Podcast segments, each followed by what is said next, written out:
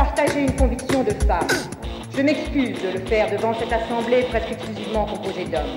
J'ai l'honneur, au nom du gouvernement de la République, de demander à l'Assemblée nationale l'abolition de la peine de mort en France. Es la naturaleza del imperialismo la que bestializa a los hombres.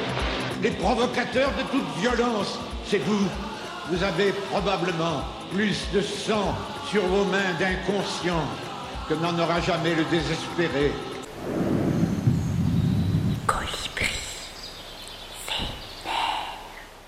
Salut à tous, bienvenue dans Colibri Vénère, l'émission qui donne la parole aux colibris qui font leur part, l'émission qui proteste, conteste, rouspète et taille des vestes, mais qui aime aussi la chanson engagée. Pour m'accompagner aujourd'hui, David et Pierre, en cette veille du second tour, nous partagerons leurs billets d'humeur, plus vénères que jamais j'imagine. Comment ça va les gars? Ça va, ça, va, ça pourrait aller mieux, mais bon, ça va quand même. Il y a du soleil quand même. Oui, oui, heureusement qu'il y a du soleil, il nous reste le soleil. Ouais, il nous reste ça. Ouais. Et notre invitée, eh bien, je suis très contente d'accueillir aujourd'hui Cathy Pupin, qui est dessinatrice et marionnettiste nantaise, et puis qui est accessoirement mon amie. Bah ouais, hein, Radio 162, on aime bien accueillir les potes qui dépotent.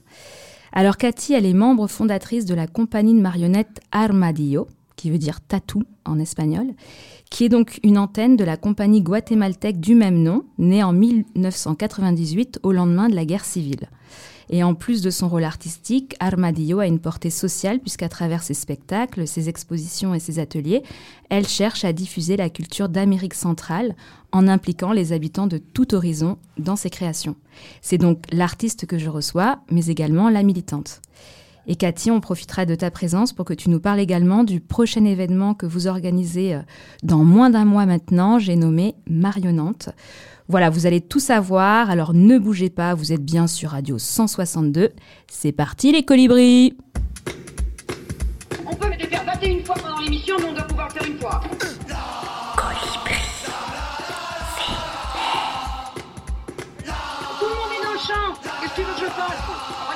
Qui c'est ce connard qui est en plein milieu là Bonjour Cathy. Bonjour Pauline, bonjour tout le monde. Merci de nous accompagner euh, pendant cette heure. Alors pour mes acolytes, David et Pierre et les auditeurs qui ne te connaissent pas, est-ce que tu pourrais d'abord nous parler un petit peu de toi, de ton parcours, et en particulier au sein de la compagnie Armadillo, qui, je le disais en introduction, est donc née au Guatemala? Eh bien alors, parler de mon parcours. Alors je suis dessinatrice avant tout. Je construis aussi des marionnettes. Le dessin me sert notamment à construire des marionnettes. J'ai vécu euh, quelques années euh, en Amérique centrale. Je suis partie euh, à la fin des années 90. Et j'y ai vécu sept ans. Et là, j'ai partagé du temps avec des gens de théâtre, des gens de qui font des marionnettes, avec la population, avec voilà des, des, personnes. Ça m'a marqué dans ma vie. Euh, maintenant, où j'habite en région Pays de la Loire, eh bien, euh, je continue à dessiner, à construire des marionnettes et à partager ce que j'ai appris euh, avec les gens au Guatemala. Et du coup, euh, Armadillo, donc tu as créé, recréé Armadillo à Nantes. Voilà. Mais à la base, c'est donc une compagnie qui est née au Guatemala. À l'origine, Armadillo s'était créé avec euh, autour de Andrés Bergman, c'est un gringo comme on dit, euh, qui a réuni euh, des Guatémaltèques qui, qui étaient euh, artistes dans le domaine des arts visuels, comme Carlo Marco, qui, qui, est peintre, des gens de théâtre comme Roberto Ramirez, Guillermo Santillana aussi, Fernando, qui est musicien, et donc tout ce petit collectif euh, d'artistes euh, guatémaltèques euh, que j'ai rejoint aussi, eh bien, on s'est mis à, réaliser en fait une petite compagnie itinérante de marionnettistes. Et on a sillonné des villages, des contrées où il y avait rarement des spectacles qui arrivaient, des spectacles de rue. Et petit à petit, en discutant avec les gens aussi, on leur a proposé des temps de partage, euh, des outils pour s'exprimer eux-mêmes euh, par rapport à ce qu'ils avaient à dire justement dans leur vie quotidienne. Euh, donc les outils qu'on avait ben, et qu'on a toujours, ce sont le dessin, la construction de marionnettes, les, La vidéo aussi.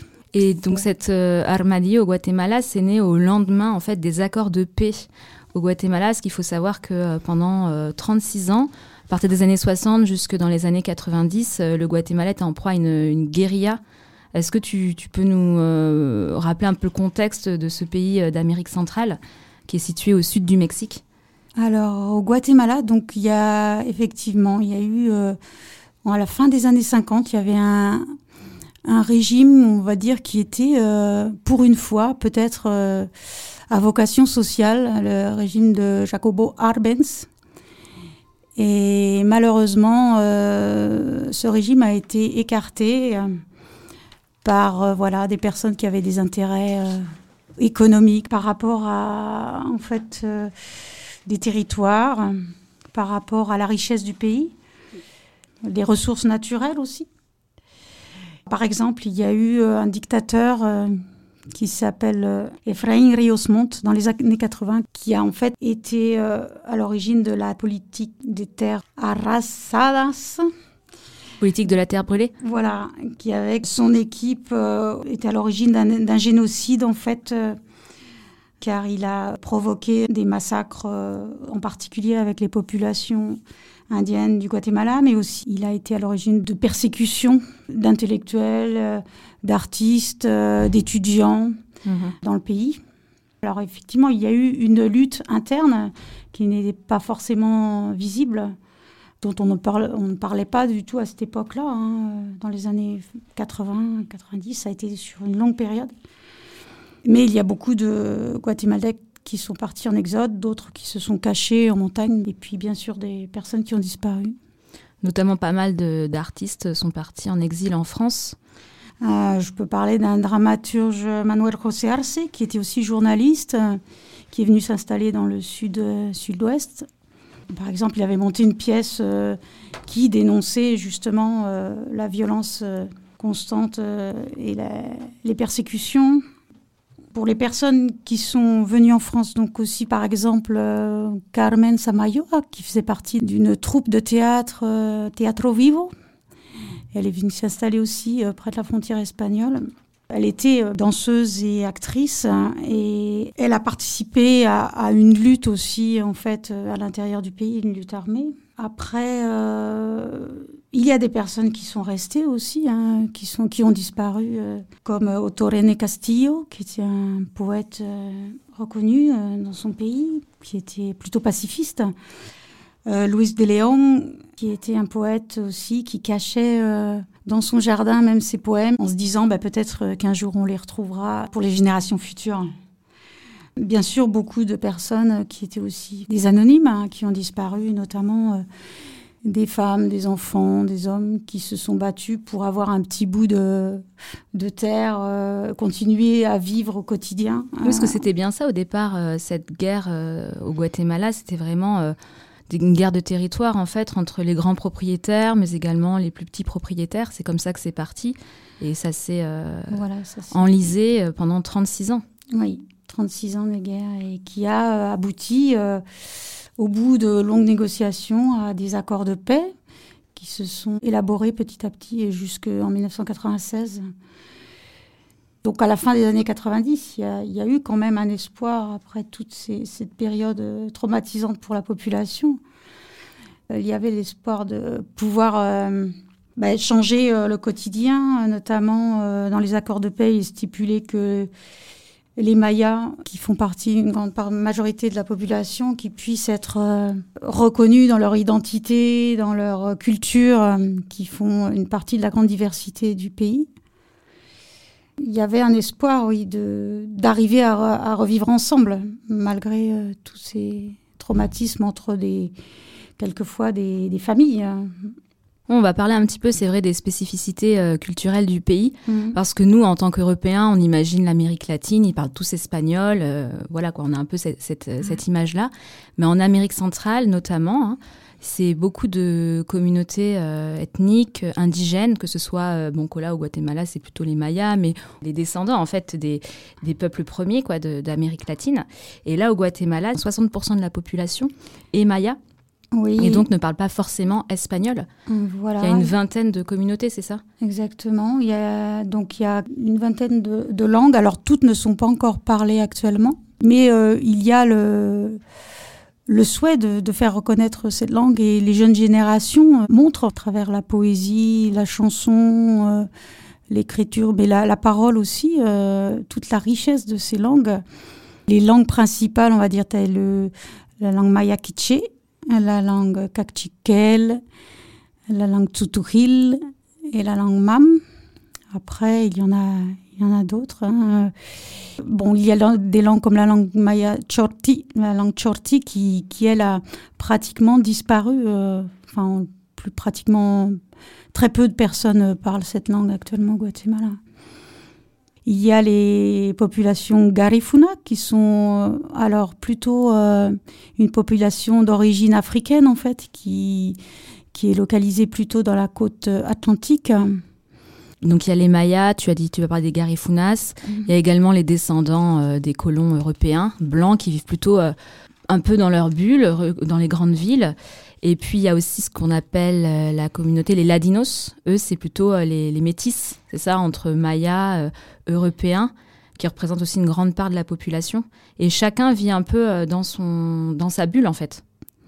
Oui, bah, c'est-à-dire qu'on va plutôt rencontrer des familles ladinos et, et des familles, on va dire, voilà, les, les, descendants des conquistadors. Après, il y a quand même des, eu, des, eu des mélanges de population, mais plutôt dans les villes. Et puis, dès qu'on part dans la, région euh, occidentale du pays, l'altiplano, donc euh, on va rencontrer plus, une plus grande concentration des familles euh, mayas. Altiplano, c'est les montagnes, c'est ça? Voilà, l'altiplano, c'est la partie, on va dire, le début de la cordillère des Andes, le tout, tout début.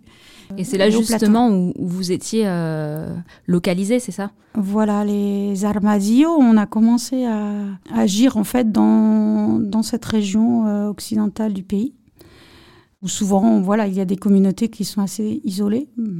Bah, de fait, ils ont été beaucoup discriminés en fait. Soit ils devaient s'adapter au mode de vie hispanique, soit ils étaient euh, discriminés, euh, mm, même encore aujourd'hui. Hein. Oui, encore aujourd'hui, il y a, enfin, malgré cette grande diversité, cette grande richesse, c'est sûr que la population maya, est, enfin, il existe une grande discrimination euh, à l'égard de cette population. Et c'est pour cela que vous avez souhaité, avec les Armadillos, d'aller les rencontrer, essayer de leur, euh, leur proposer des outils d'expression. Voilà. Après, euh, ils ont eux-mêmes, ils ont leur mode d'expression, euh, bien sûr, à travers l'art du textile, par exemple. au niveau manuel, ils sont, ils sont très habiles de leurs mains pour créer des belles choses à partir des matériaux qu'ils trouvent sur place. Voilà, nous, on, est venu simplement pour les rencontrer et voilà, leur proposer des modes d'expression voilà, qu'ils se sont appropriés pour aussi dire ce qu'ils ont à dire sur leur vie et ce qu'ils ont aussi à dénoncer, notamment par rapport à la situation de l'environnement, par rapport à la situation des ressources naturelles quelquefois qui sont massacrées aussi euh, par des grandes entreprises euh, qui sont installées sur place. Américaines et européennes Notamment, oui. Voilà. Même locales, mais Pierre, tu as une question euh, Oui, moi j'aimerais savoir s'il y a une tradition euh, marionnettiste justement au Guatemala ou, alors c'est vous qui êtes arrivé avec euh, ce, cette possibilité d'expression comme ça alors que c'est pas du tout dans leur tradition? En fait, on n'a pas trouvé énormément de traces de la marionnette. Il y avait des, des spectacles populaires hérités de, plutôt de la conquête, Hein, donc avec euh, des, déambulations, avec des, grandes marionnettes portées, ce qui existe dans des rituels, euh, voilà, euh, de fêtes traditionnelles. En Espagne notamment. Hein. Voilà. Mm. Donc ça, ça avait été apporté par les Espagnols.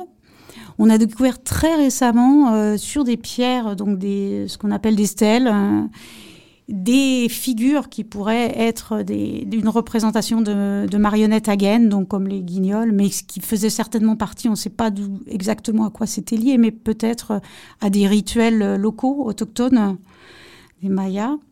Effectivement, les gens nous disaient qu'enfants, euh, ils ont rarement vu des spectacles de marionnettes. Donc ça a été une découverte au départ. Quelle a été d'ailleurs leur réaction C'était bon, la surprise, c'était la découverte au départ. Après, la peur, quelquefois, pour les enfants, euh, tout comme pour les spectacles de rue, parce que euh, dans certaines communautés un peu retirées, ben, les gens n'ayant pas l'habitude de voir même si on se maquillait euh, pour un spectacle ou une petite marionnette qui sort derrière un castelet, ben, ça peut faire peur parce qu'il y a un côté magique, on ne sait pas d'où ça vient. Donc, il fallait quelquefois que les enfants se rassurent ou des adultes aller voir qu'est-ce qui se passait, comment ça, comment ça bougeait, voir tout simplement, ce sont des êtres humains qui sont en train de, leur donner vie.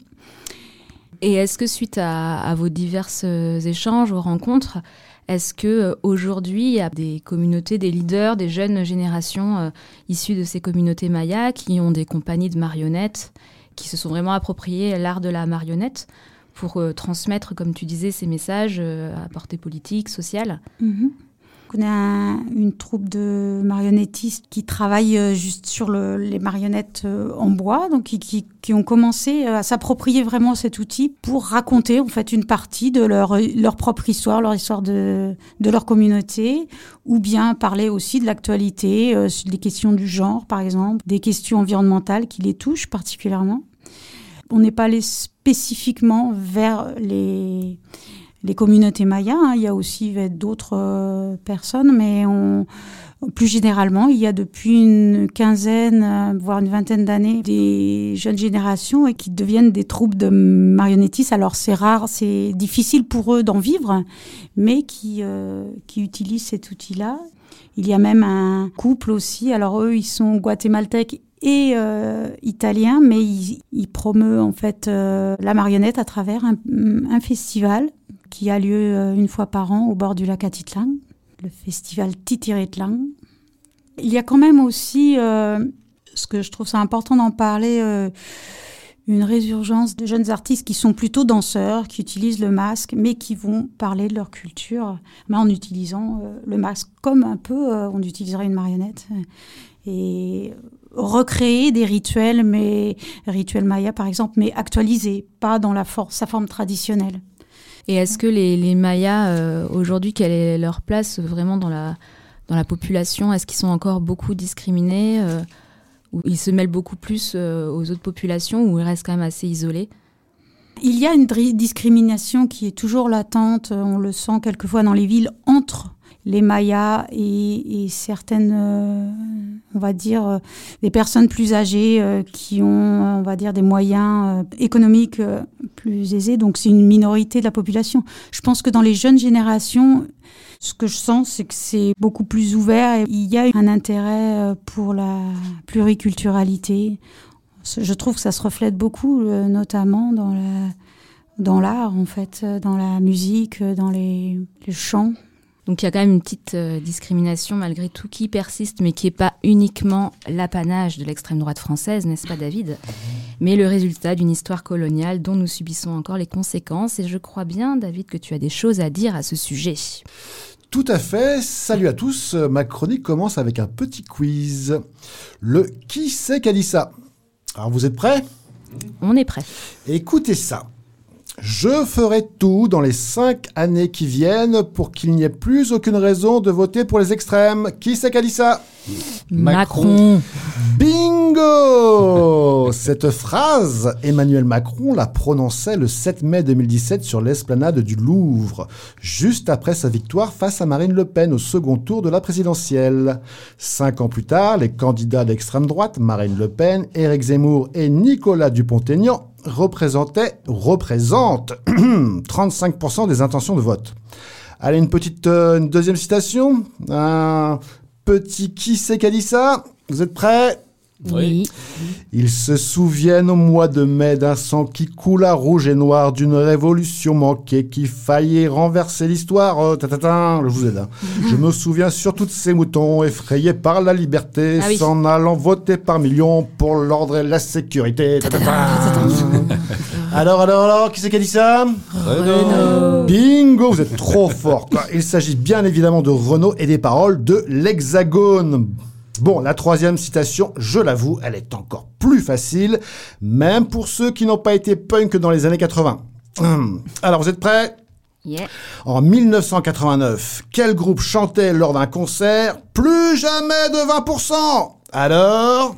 Les berrues. Bravo, bravo, bravo, bingo Il s'agit bien évidemment des Berruriers Noirs dans son titre Porcherie et du fameux refrain La jeunesse emmerde le Front National. Allez, un petit couplet quand même pour se faire plaisir. Flic armé, porcherie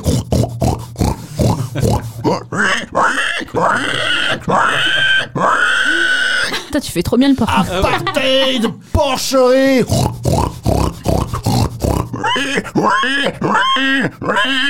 Là, il est en train de muer, là, le cochon. DST, porcherie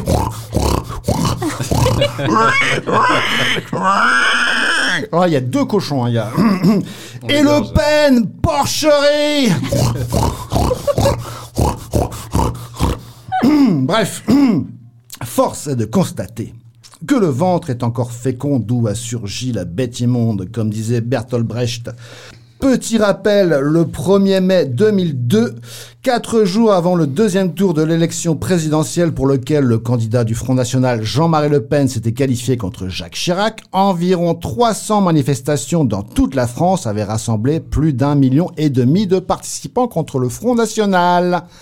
La semaine dernière, ceux qui se sont réunis contre le fascisme ont été comparés à des castors construisant un barrage, ont été assimilés parfois à des pro-Macron. Vous avez dit dédiabolisation Que peut-on faire Pour lutter avec nos petits moyens contre les idées nauséabondes, je vous propose de casser quelques préjugés. Allez, une petite zémourade, une petite marinade. Comme par exemple, on ne va pas accueillir toute la misère du monde. Euh, quand même, euh, petit rappel, selon l'INSEE, près de 9 personnes réfugiées sur 10 sont accueillies dans des pays pauvres ou en voie de développement. Les personnes qui fuient leur pays cherchent le plus souvent asile dans un pays voisin, les Syriens en Turquie et au Liban, les Afghans au Pakistan et en Iran, etc. Une autre petite marinade Ils vont nous bouffer toutes les aides sociales Petit rappel, une personne étrangère en situation irrégulière peut bénéficier d'une seule aide sociale. La couverture maladie est limitée sous conditions de faibles ressources. Les sans-papiers sont exclus de l'accès à toutes les autres prestations sociales, même quand ils ont un travail et un employeur, et quand ils paient les mêmes cotisations et impôts que les autres. Allez, un petit vrai ou faux. Vous êtes prêts? Oui. Les personnes migrantes rencontrent plus d'obstacles sur le marché du travail.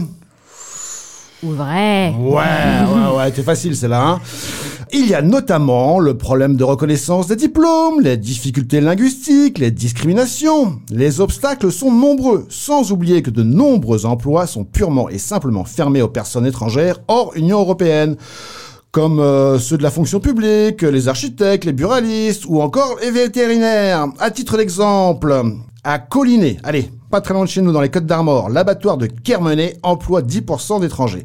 L'abattoir de Kermenay emploie près de 3000 personnes, c'est l'unique employeur local. Il fait venir de la main-d'œuvre bien au-delà du bassin d'emploi naturel.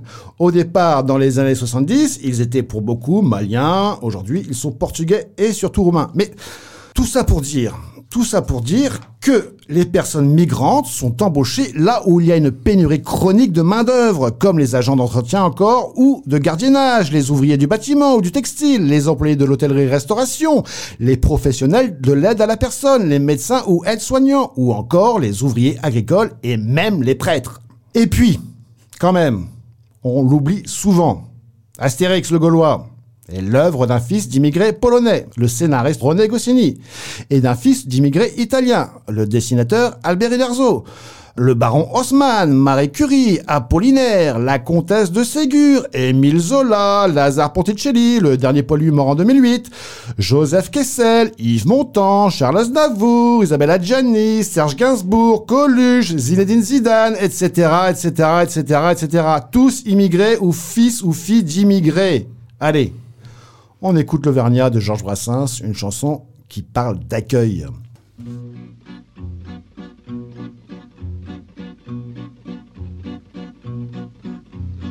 Elle est à toi cette chanson, Toi l'Auvergnat qui sans façon m'a donné quatre bouts de bois quand dans ma vie il faisait froid. Toi qui m'as donné du feu quand les croquantes et les croquants, tous les gens bien intentionnés m'avaient fermé la porte au nez. Ce n'était rien qu'un feu de bois mais il m'avait chauffé le corps, et dans mon âme il brûle encore, à la manière d'un feu de joie. Toi l'Auvergnat, quand tu mourras, quand le croque-mort t'emportera, qu'il te conduise à travers ciel, au Père éternel. Elle est à toi cette chanson toi l'hôtesse qui sans façon m'a donné quatre bouts de pain quand dans ma vie il faisait faim. Toi qui m'ouvris ta huche quand les croquantes et les croquants, tous les gens bien intentionnés s'amusaient à me voir jeûner. Ce n'était rien qu'un peu de pain mais il m'avait chauffé le corps, et dans mon âme il brûle encore, à la manière d'un grand festin. Toi l'hôtesse quand tu mourras, quand le croque-mort t'emportera, qu'il te conduise à travers ciel, au Père éternel. Elle est à toi cette chanson toi l'étranger qui sans façon d'un air malheureux m'a souri lorsque les gendarmes m'ont pris.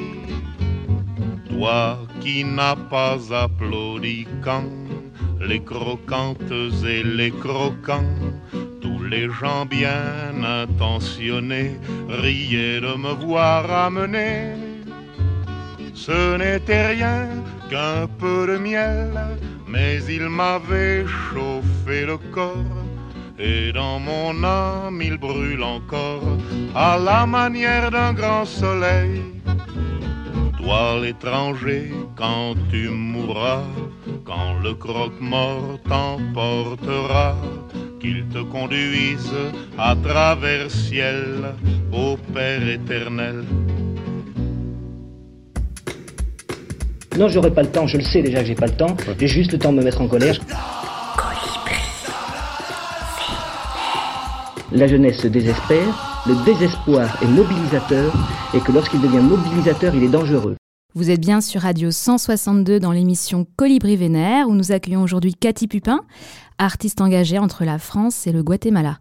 Alors on parlait en première partie euh, de la création d'Armadillo, la compagnie euh, de marionnettes au Guatemala, que tu as donc euh, implanté, on va dire, à Nantes. Qu'est-ce que tu mènes, outre les spectacles de marionnettes que tu, que tu montes Tu fais aussi des activités dans divers quartiers à Nantes, des activités avec les habitants? Je ne suis pas toute seule. Il y a Roberto aussi. Il y a quelques bénévoles aussi, d'autres euh, personnes bénévoles. Nous sommes tous euh, quand même en partie bénévoles sur ces actions. On, pas, euh, par exemple, dans le quartier du Clotoro, qui est un quartier de Nantes Sud, on va transmettre donc nos savoir-faire. On propose aussi des petits temps d'ateliers de construction de marionnettes. On propose aussi euh, aux habitants, parfois lors des fêtes populaires euh, du quartier, de venir animer avec nous des grandes marionnettes euh, portées que l'on fait déambuler entre les gens. On propose des petits temps aussi, ce qu'on appelle des tapis éphémères. On a détourné des arts populaires guatémaltèques. On les a amenés voilà, dans les rues de, quartiers, de villes ou de villages avec des surcolorés. Euh, on fait des tapis qui durent une journée. C'est en fait c'est un prétexte à se rencontrer autour d'une décoration au sol qui va durer le temps d'une journée. Parfois, on organise des petits temps conviviaux, soit d'exposition, ça peut arriver des concerts, des performances. Par exemple, il y a une performance que j'avais créée avec une amie qui est conteuse, Laura. Ça s'appelle euh, La femme papillon. C'est un conte que Laura a écrit justement sur le fait que quelquefois il faut provoquer les rencontres pour que les gens à nouveau se rassemblent de manière sereine et joyeuse.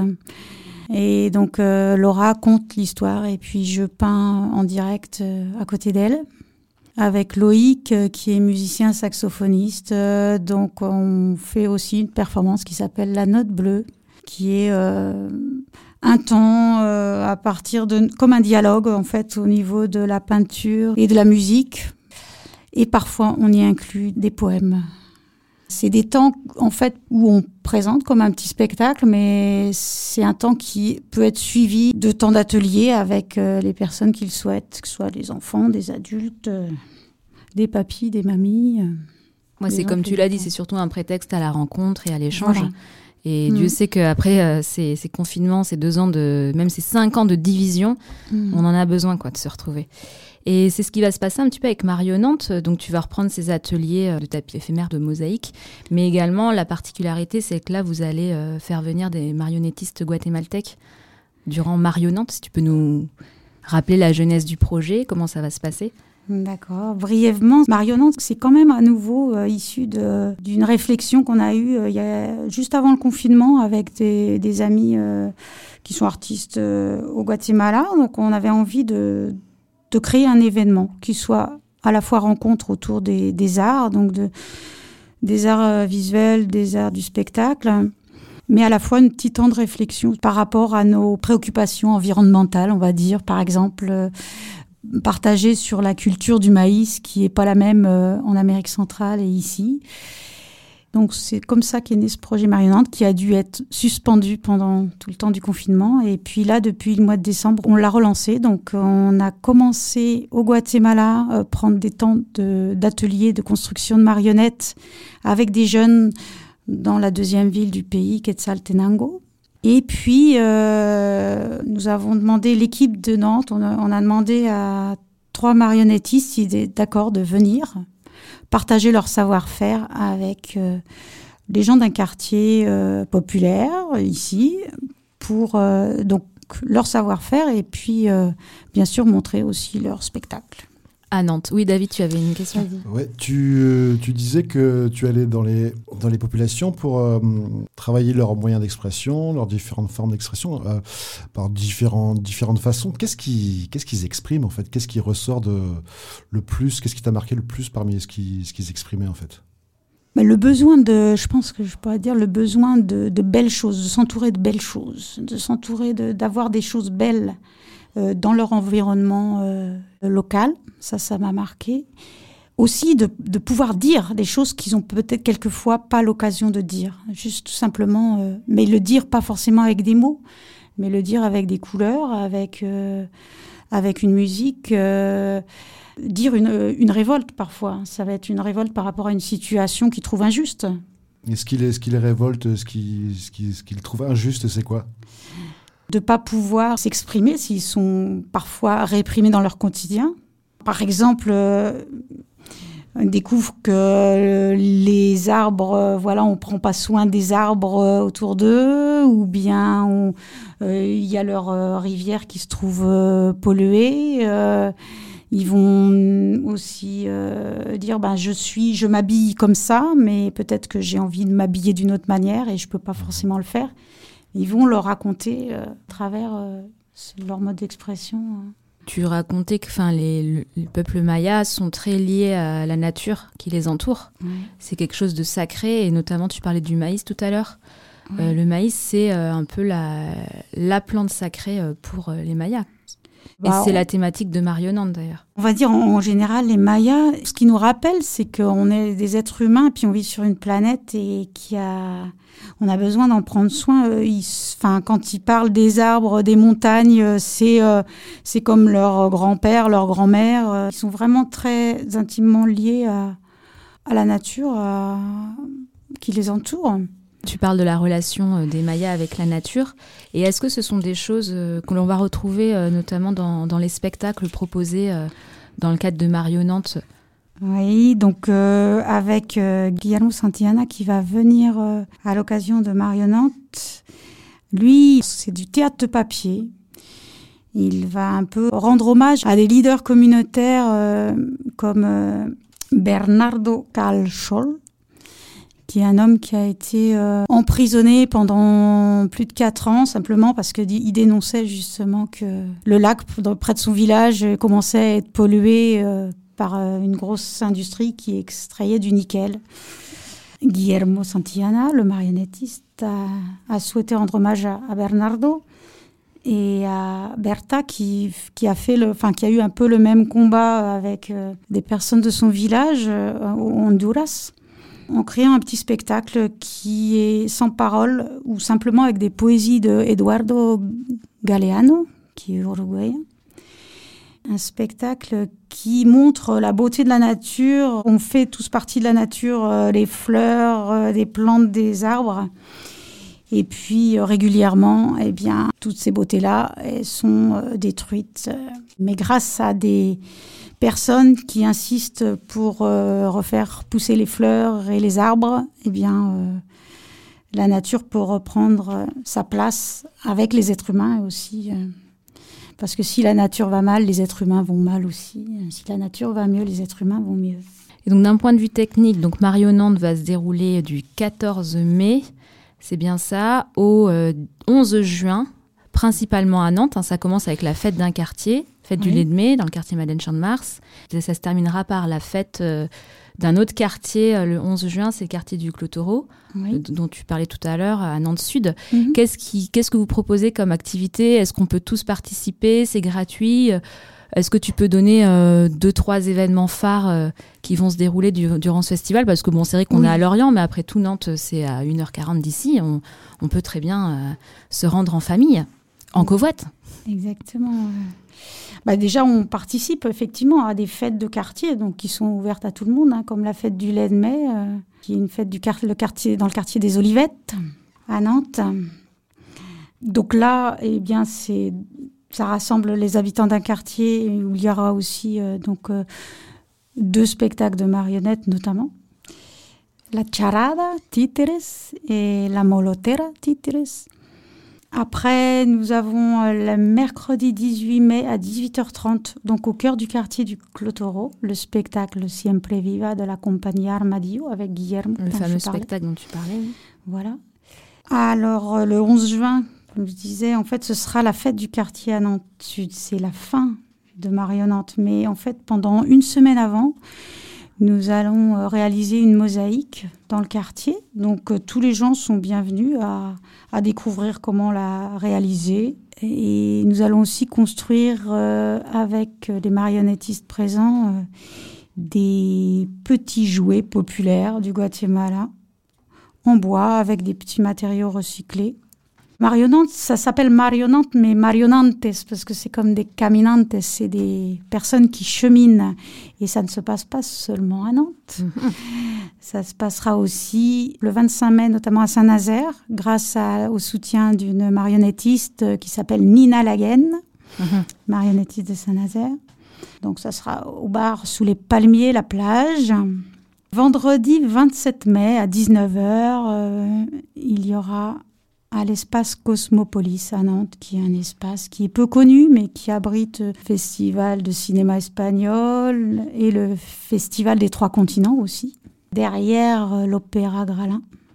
Donc vendredi 27 mai à 19h. De toute façon, on, partagera le programme euh, à l'occasion de la diffusion de l'émission. On partagera le programme de, votre festival ma Marionantes. Je voulais une petite question sur les, euh, sur les artistes qui vont venir. Là, on vient de passer deux ans de pandémie euh, mondiale. Comment, eux, en tant qu'artistes, ils ont pu euh, survivre à cette pandémie? Parce que j'imagine qu'au Guatemala, il n'y a peut-être pas eu autant d'aides que nous, on a eu en France. Les artistes ont eu la chance d'avoir des années blanches pour euh, garder leur intermittence. Et encore, ça n'a pas été facile pour tous. Comment, quelle est la place là-bas de l'artiste? C'est sûr que c'est très peu d'artistes hein, qui, qui arrivent à vivre de leur art, en fait, dans le pays. Souvent, ils ont un double une double casquette, un double emploi, on va dire. C'est très courageux aussi de d'imposer l'art en fait aussi dans, dans le quotidien et de le faire reconnaître. Je peux donner l'exemple ben, d'amis à nous, donc un musicien, Fernando, qui est un musicien éclectique, on va dire, et qui jouait dans différents bars dans la deuxième ville du pays, qui était ouvert avant la pandémie. Euh, pendant la pandémie, la plupart des bars ont fermé et actuellement, enfin, quand on y est retourné la dernière fois, il y a un seul bar qui emploie des musiciens, alors qu'il y en avait peut-être 15 ou 20 qui employaient des musiciens. Donc euh, Fernando, il avait un petit espace aussi culturel qu'il a dû fermer. Il essaye de trouver des, des, alternatives, hein. des dates euh, auprès de particuliers. Parce qu'il n'y a aucune aide gouvernementale. Non, il y a on peut dire le gouvernement est à, à l'opposé de, de, mettre l'art au cœur de la vie des gens. L'éducation, n'en parlons pas. Et la santé, c'est encore un domaine où, euh, pourtant, le président actuel est un médecin, mais euh, il a oublié, je pense que ça voulait dire de prendre soin des gens. Donc les gens essayent de, enfin trouvent des alternatives. Hein. Les gens rebondissent. Ils essayent de se soigner par eux-mêmes. Hein, voilà, donc l'automédication et la grande solidarité qu'il y a entre eux. Ça reste compliqué. Et là-bas, du coup, l'art, c'est plus un outil de contestation vraiment ou euh, un divertissement? Ce que tu disais, ce que tu avais remarqué, c'était que euh, les Mayas, notamment avec qui tu, que tu as rencontré, euh, voulaient s'entourer de choses belles. Donc pour eux, c'est vraiment un moyen de, de s'évader du quotidien euh, très lourd, euh, ou alors c'est euh, c'est vraiment un outil de contestation Est-ce qu'il y a une censure là-bas? Est-ce que les artistes sont réprimés Certainement, il y a des formes de censure, mais pas seulement pour les artistes, certainement pour une manière de penser. Elle a peut-être été plus visible, enfin plus forte pendant les temps de guerre civile. Actuellement, en Amérique centrale comme dans le reste de l'Amérique latine, là, est quand même un outil de contestation. C'est-à-dire que souvent, les artistes euh, au Guatemala s'emparent de la, poésie, de la musique pour euh, contester une situation euh, dans leur pays. Je pense à des poètes, je pense à des jeunes poétesses actuellement qui vont revendiquer leur droit de vivre pleinement en tant que femmes et pas sous les dominations du patriarcat, on va dire, local pense aussi à des, encore une fois, des, des poètes qui vont euh, parler de, de l'importance de la nature qui les entoure. Hein, ouais, on en revient toujours euh, au lien très fort qui unit euh, le peuple guatémaltèque, hein, mhm. en général, à, la nature. Tu disais l'artiste plutôt militant finalement, vu qu'il n'y a pas beaucoup d'argent mis dans la culture. Donc quand on a un guatémaltèque choisi d'être artiste, c'est que vraiment il a des choses à dire. Mhm. Et je crois que Pierre a des choses aussi à dire là-dessus. Je, je vois qu'il bouillonne sur sa chaise. Est-ce donc l'artiste a le droit de nous dire, par exemple, pour qui on peut voter, voire pire, est-ce qu'un politique a le droit de nous dire pour qui on doit voter Pierre? Je ne sais pas. en tout cas, ce que disent les artistes, c'est toujours intéressant. Alors, euh, on est en plein dans l'entre-deux tours et je sais que la France entière nous écoute hein, pour savoir pour qui voter. Après tout, Radio 162, c'est la hype des radios. Hein, 1 150 000 auditeurs quotidiens. 5 600 000 followers euh, sur Facebook, euh, répertoriés dans tous les annuaires radio francophones, et, ça c'est vrai. Hein. Tellement à la pointe des médias que même la Russie a essayé de nous museler en amont du ah, conflit ukrainien. Si, si. Rappel des faits. Le 10 mars 2021, incendie du data center d'OVH Cloud à Strasbourg. Et comme par hasard, c'était l'hébergeur du site de la radio. Mais c'était sans compter sur notre président, nerd MacGyver national, qui, avec trois élastiques et une épingle à nourrice, a chanté le serveur central et dérouté le flux sur un slot parallèle. Mmh. Un gros poutou à Pierrick au passage, je dis Poutou, euh, mais euh, rien à voir avec la présidentielle. Hein. Euh, après, on va m'accuser de faire de la politique. Mais ça s'arrête pas là. décembre 2021, on perd le contrôle du site. Décembre 21, les gars. Deux mois avant l'invasion en Ukraine. Coïncidence? Je ne, Je ne pense pas. Nous sommes tellement écoutés dans toute la Francie bretonne de l'Ouest, de Keriado et plus particulièrement par la voisine du dessus, qu'on devient une cible. D'ailleurs, vers qui les yeux se tournent alors que 49% de l'électorat déboussolé se demande pour qui voter? Eh bien, depuis le premier tour, nous sommes submergés de questions et d'angoisses. Même Méluche m'a appelé. Bon, Pierrot qui me dit Qu'est-ce qu'on fait? J'ai Manu qui me suce la bite en double appel. ah Le franc-parler de Méluche. Ben Jean-Luc, euh, qu'est-ce qu'il propose? Il propose la retraite à 64 ans au lieu de 65. Déconnecté le mec. 5 ans de politique de droite et il vient nous faire du racolage en pensant nous faire bander avec des miettes. On parle bien du gars qui a proposé une super convention citoyenne sur le climat pour désamorcer les gilets jaunes et dont 90% des propositions n'ont pas été suivies. Du gars qui, interpellé par une citoyenne choquée qu'il emmerde les Français récalcitrants au vaccin, lui répond Non, mais euh, je l'ai dit de manière affectueuse.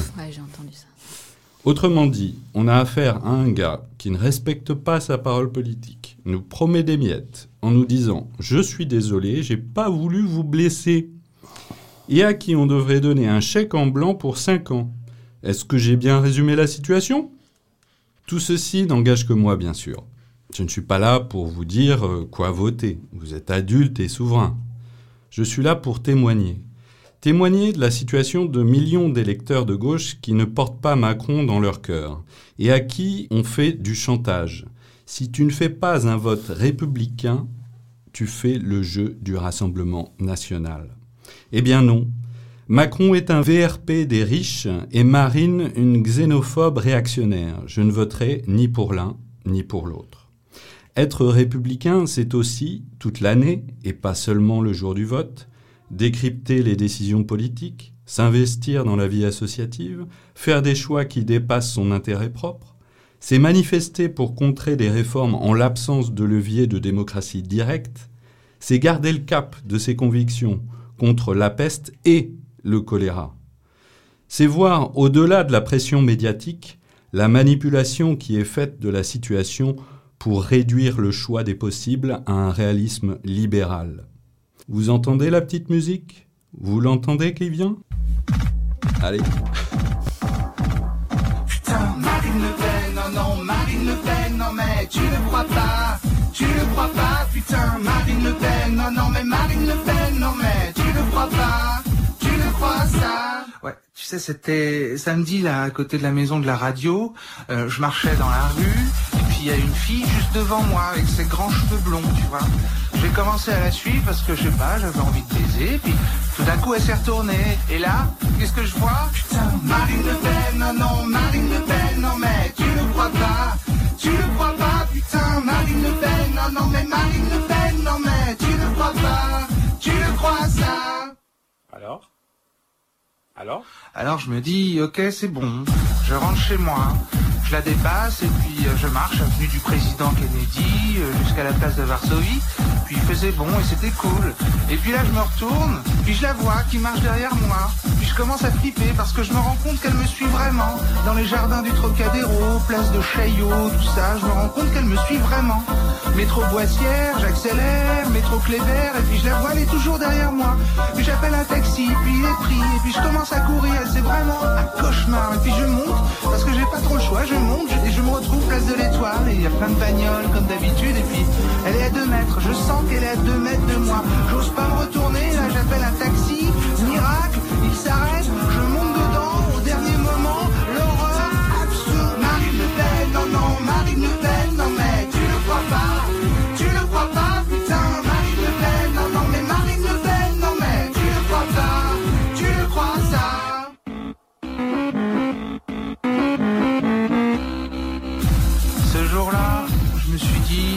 qu'il aurait mieux fallu rester chez moi.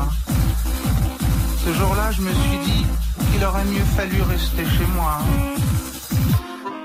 Fallu. Fallu. C'est un mot, c'est c'est quoi? C'est euh, pas c'est compliqué ça? Non, il aurait, il aurait mieux fallu, c'est euh, conditionnel passé, première forme. Tu vois, là, on aurait pu dire euh, il aurait mieux valu aussi, mais du verbe valoir. Tu été plus élégant. Alors? Ben, voilà. Alors? Putain, Marine Le Pen, non, non, Marine Le Pen, non, mais tu ne crois pas, tu ne crois pas, putain, Marine Le Pen, non, non, mais Marine Le Pen, non, mais tu ne crois pas, tu ne Chers collègues marcheurs, je vous le demande avec solennité. Vous n'avez pas honte? Vous empêchez carrément le débat, vous l'interdisez. J'espère que le pays ne vous pardonnera pas. Et ça chauffe dans les studios de Radio 162. Merci Pierre pour ce choix de musique. C'était Marine Le Pen de Philippe Catherine. Et oui, et oui, parce qu'on oublie, on oublie, mais demain, ce sont donc les élections présidentielles et on vous cache pas que dans le studio, on est un petit peu fébrile, voire un petit peu vénère.